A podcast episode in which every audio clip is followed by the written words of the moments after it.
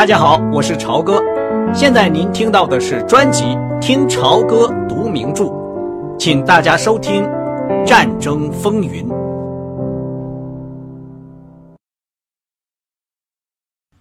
还有酒吗？他终于说。罗达给他倒了一杯酒。谢谢。我忽然想起，我曾写过一份关于战列舰的备忘录，你知道这件事吗？啊，我知道，是不是有反应了？我知道你一直很关心这个事儿。他们今天把我叫到海军作战部长的办公室去了。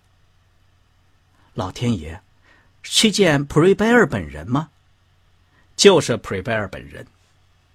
自从好些年前在加利福尼亚号上跟他分手以后，一直没有见过他。他发胖了。亨利把他跟海军作战部长谈话的经过告诉了他。罗达的脸上露出严厉、阴郁、困惑的神色。啊，我明白了，你是因为这个才叫吉普来的。一点不错。你对我去当武官这件事有什么看法？你何时有过选择的权利？他给我的印象，仿佛我可以选择。我要是不接受这个工作，下一次也许就能到一艘战列舰上去当副舰长。天哪，帕格，这才像话！你喜欢我回到海上去吗？我喜欢。我的意见什么时候起过作用？不管怎样，我要听听你到底喜欢哪一样。罗达迟疑了一下。斜着眼睛打量着他。我自然喜欢到德国去，对我来说，这比你成了新墨西哥号之类的军舰在夏威夷周围巡逻，而我一个人孤零零的坐在家里要有趣的多。德国是全欧洲最可爱的国家，人民都那么友好。德语曾经是我的主要外国语，你知道，可那是不知多少年前的事儿了。不错，我知道。维克多·亨利说，皱起眉头，微微一笑。回家以后，他还是头一次露出笑容。你的德语学得很好。他回想起他们新婚度蜜月时怎样一起朗诵海涅的爱情诗的情景。罗达含情脉脉的斜瞟了他一眼。啊，这些都取决于你。我的意思是说，要是你非离开华盛顿不可的话，我揣摩着那些纳粹分子都有点丑恶和可笑。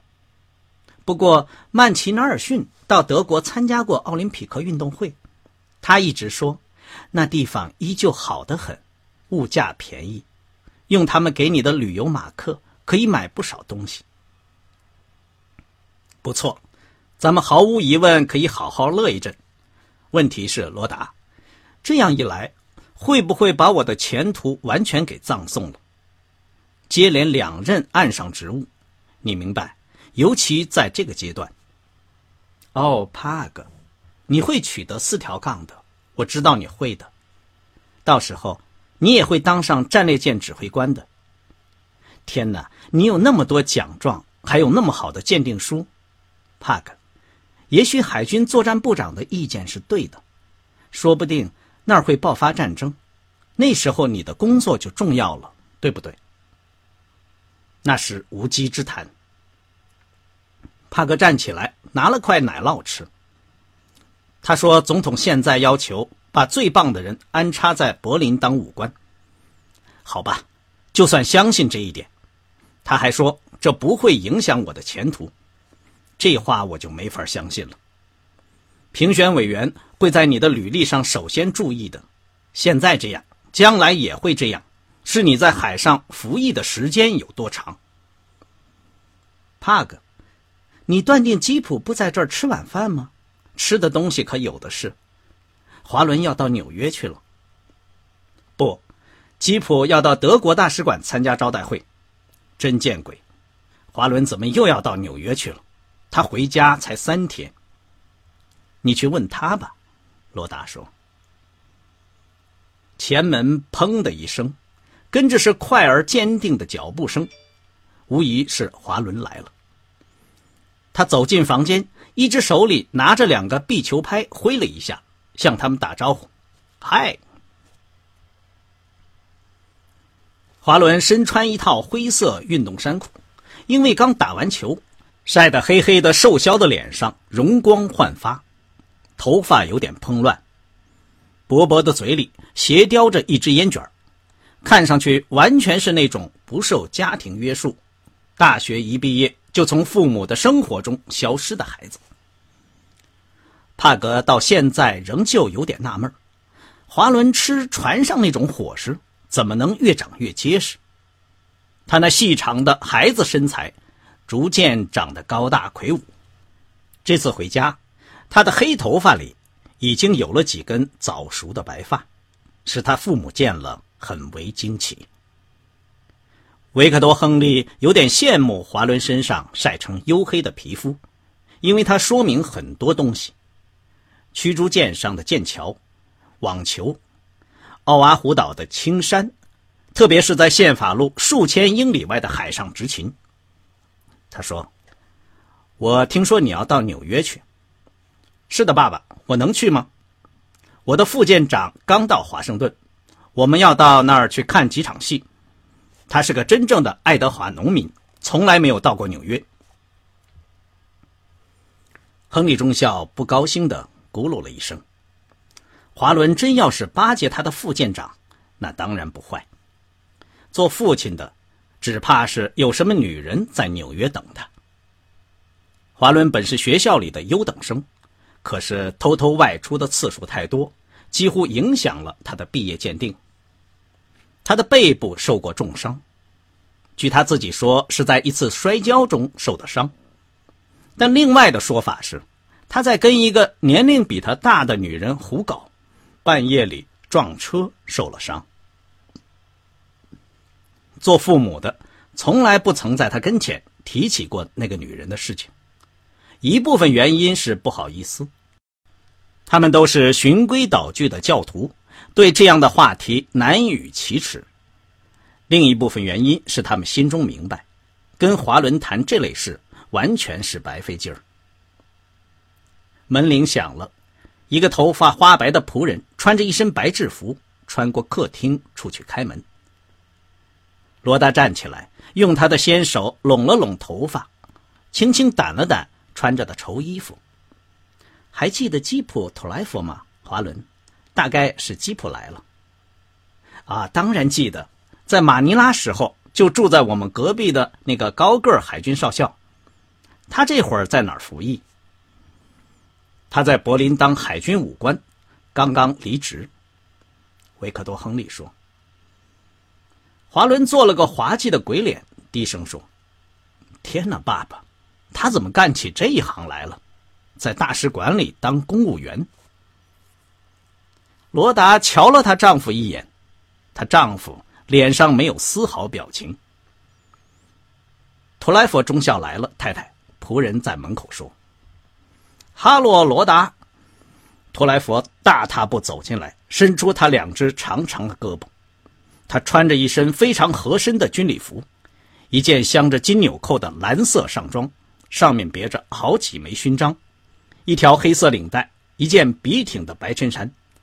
嘿，老天爷，你比在菲律宾的时候还要年轻十岁。瞧你说的，罗达说，两眼闪闪发光。让他在脸颊上轻轻吻了一下。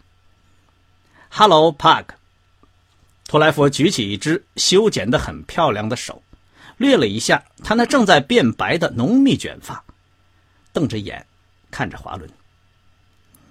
说句心里话，这是您的哪一个孩子？华伦伸出一只手去。